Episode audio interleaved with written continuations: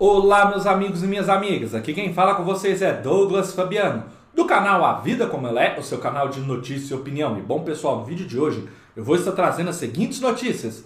Briga nos bastidores com BBB 22 faz Globo cancelar Bial e Claudete Troiano desenterra mágoa da Band. Antes de eu aprofundar nas notícias, peço para que você se inscreva no canal, compartilhe esse vídeo e deixem o seu like, comentem bastante, pois é muito importante para o nosso trabalho. A Globo cancelou a exibição do Conversa com Bial nas madrugadas de segunda para terça após uma briga pesada nos bastidores. A produção do programa de Pedro Bial se estranhou com a equipe do BBB 22 e executivos da TV por causa do atraso de 70 minutos que a edição do último dia 7 do reality causou na programação da emissora. Nesse dia, o jornalista estreou sua nova temporada que só entrou ao ar às 3h15 da manhã. A Globo disse que a mudança é pontual por causa das novelas das nove. A suspensão é momentânea, vai durar enquanto o Big Brother estiver no ar com uma dinâmica mais demorada neste dia da semana. O programa termina no dia 26 de abril, disse a Globo. Com isso, a emissora evita problemas no dia da discórdia dinâmica de toda segunda-feira em que os confinados discutem a relação. Para o início dos trabalhos deste ano, o Conversa com Bial entrevistou Joaquim Barbosa, ex-ministro do STF, Supremo Tribunal Federal, e que raramente dá entrevistas. A produção do programa tentava convencê-lo a gravar com Pedro Bial desde o começo do talk show em 2017. Havia uma grande expectativa pela repercussão que a conversa poderia ter, mas o BBB longo demais atrapalhou os planos. Segundo apurou a reportagem, o atraso de 70 minutos na estreia da atração de Bial causou um tremendo mal-estar. A equipe se sentiu desprestigiada pela forma como o programa foi tratado e ficou com o sentimento de que era melhor nem ter ido ao ar em vez de ser exibido às quase 4 da manhã.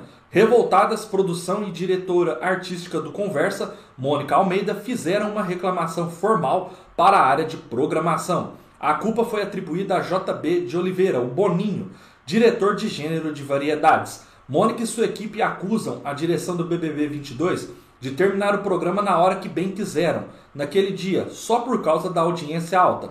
Hoje, o reality é o programa mais visto da Globo. A produção do BBB 22, por sua vez, alegou que não conseguia controlar o que estava acontecendo na dinâmica e lamentou o problema, mas pontuou que, naquele dia, o reality show precisava ter o jogo da discórdia na íntegra, por ser um elemento importante. Na semana seguinte, dia 14, a direção do BBB transmitiu parte da dinâmica no Multishow para evitar novos problemas. O teor de indignação da produção do Conversa com Bial foi tão grave nos bastidores que até o presidente da Globo, Paulo Marinho, foi procurado para ajudar a acalmar os ânimos. Para Marinho, chegou a informação que o próprio Joaquim Barbosa lamentou para Pedro Bial o horário tardio que o papo entre os dois foi ao ar. Para evitar um novo capítulo na confusão, a emissora optou por suspender a atração de entrevistas em dia de jogo da discórdia. A mudança já consta na programação, divulgada para a próxima segunda, dia 28. Procurada pela reportagem, a Globo disse que o cancelamento do Conversa com Bial é pontual, por causa do fim de Um Lugar ao Sol e início de Pantanal. A emissora, porém, não comentou todos os outros pontos questionados pela coluna. O Conversa com Bial não foi ao ar ontem e não será exibido na próxima segunda-feira, excepcionalmente em função das alterações pontuais de grade e nas duas datas.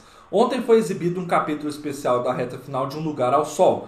E na semana que vem vai ao ar o capítulo especial de estreia da nova novela das nove, Pantanal, disse a Globo, pessoal. Enfim, eu concordo aí, quero que vocês deixem nos comentários com a questão da equipe do Conversa com Bial, porque é um programa muito bom, é um talk show muito interessante e realmente era uma entrevista que várias pessoas iam querer assistir pelo fato do ministro, ex-ministro no caso, né, não dar muitas entrevistas aí em qualquer veículo de comunicação, então é raro a gente ver uma pessoa aí colocando informações sobre o seu trabalho aí desse patamar, e a Globo colocou ao ar praticamente as 4 horas da manhã. Então, nesse caso aí, tão tarde, praticamente ali no final da madrugada, é melhor nem fazer a estreia, né? É, o programa já vai ao ar um pouco tarde, sempre depois da meia-noite, uma hora da manhã. Mas 4 horas da manhã, na minha modesta opinião, é demais. Mas é aquele negócio, né, pessoal? A Globo prioriza aí totalmente o Big Brother Brasil é o programa que dá mais audiência aí na sua grade atualmente, então meio que eles não estão nem aí se vão desagradar outro campo aí de programação da emissora. O fato é que o Big Brother Brasil é, ainda é a prioridade da Globo e o Conversa com Bial é algo secundário. Infelizmente isso é ruim para os fãs que gostam de programas de entrevista e que gostam aí dos trabalhos do Pedro Bial. Mas deixem nos comentários o que vocês acham dessa polêmica, pessoal. A próxima notícia do vídeo, pessoal, é Claudete Troiano desenterra mágoa da Band. Claudete Troiano desenterrou a mágoa que guarda da Band por tê-la demitido em 2007, quando a filha da apresentadora Marcela Troiano foi presa portando drogas dentro de um ônibus.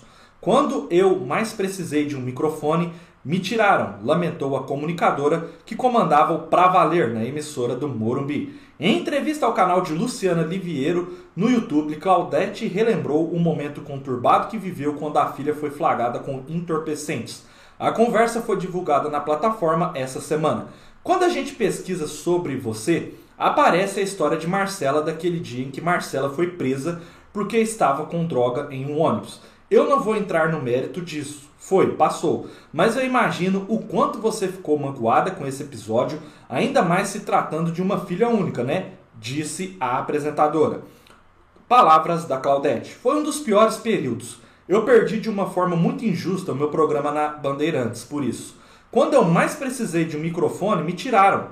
Eu vi o nome da minha filha nas páginas dos jornais como traficante e o que esqueceram de publicar é que ela foi inocentada, desabafou. A droga nem era dela, estava no ônibus alugado por ela porque era para comemorar um aniversário e eles iam para um evento. Então, essas pessoas, esses jovens, todos estudantes, assim como ela era também, eles dormiam aqui em casa. A gente falava, olha, um bando de criança, mas sempre tem um amigo do amigo que aproveita e leva drogas. Resgatou Claudete. E quando viu ela, achou que estava sendo assaltada.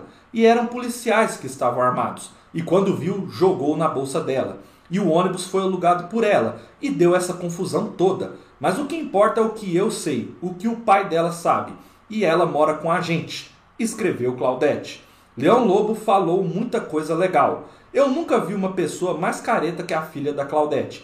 Impossível ter sido bem com ela, que só toma Coca-Cola, não bebe nada, Olha o rolo que ela se meteu. Mas passou, eu acho que tudo serve de lição. Por que, Luciana? disse Claudete. A pessoa em pauta eu recebia na minha casa. Conhecia pai e mãe e avó. Faltou pedir atestado de antecedentes. Antigamente, na minha época, minha mãe falava: não se mistura com aquele grupinho e a mãe apontava e direcionava. Hoje em dia, eles entram na tua casa, comem da tua comida, bebem da tua bebida e te chamam de tia, acusou Claudete. Fica difícil, mas passou, deixa para lá. Foi muito prejudicial para mim e para ela, mas o que importa é a gente saber, porque eu contava mais com amigos de imprensa. Assim como colocaram isso, tinham que colocar absolvida pela justiça, mas isso nunca ninguém lembra. Alfinetou Claudete Troiano. A retratação nunca acontece, concordou com ela, Luciana. Mexe muito comigo por isso, porque ela foi muito acusada de uma coisa e ninguém nunca falou nada que não foi isso daí. Finalizou Claudete, pessoal. Bom, eu quero que vocês deixem aqui nos comentários se vocês lembram desse episódio. E eu entendo sim o lado da Claudete. Porque o que, que acontece? Por mais que aí ela diz que a filha é inocente e ela foi inocentada e provavelmente plantaram essas drogas aí na mochila dela, pessoas aí do convívio dela, como diz na reportagem a Claudete, que iam ali na casa dela, é, a Bandeirantes não deu apoio e praticamente não deu espaço para ela fazer a retratação e a defesa da filha. Então o que, que a Band preferiu? É, não prejudicar a sua imagem, né? entendo a filha de uma apresentadora envolvida supostamente com tráfico de drogas e preferiu despedi-la. Então é algo geralmente aí que causa muita mágoa, né? Então a gente sempre traz esses bastidores da, da TV e nem sempre a gente traz histórias legais. E essa é uma história que, ao meu ponto de vista, é muito triste. Porque realmente eu acho que a emissora poderia fazer um apoio à Claudete ali, fazer com que ela, sempre que tivesse atualizações ali dos casos, trouxesse as informações para a mídia e, claro, repercutirem mais a questão da inocência da filha, né? Então a mídia às vezes tem esse problema, repercute muito o lado negativo e depois não repercute o lado positivo. Espero que vocês tenham gostado desse vídeo, continue acompanhando o canal. Um forte abraço a todos e até a próxima, pessoal!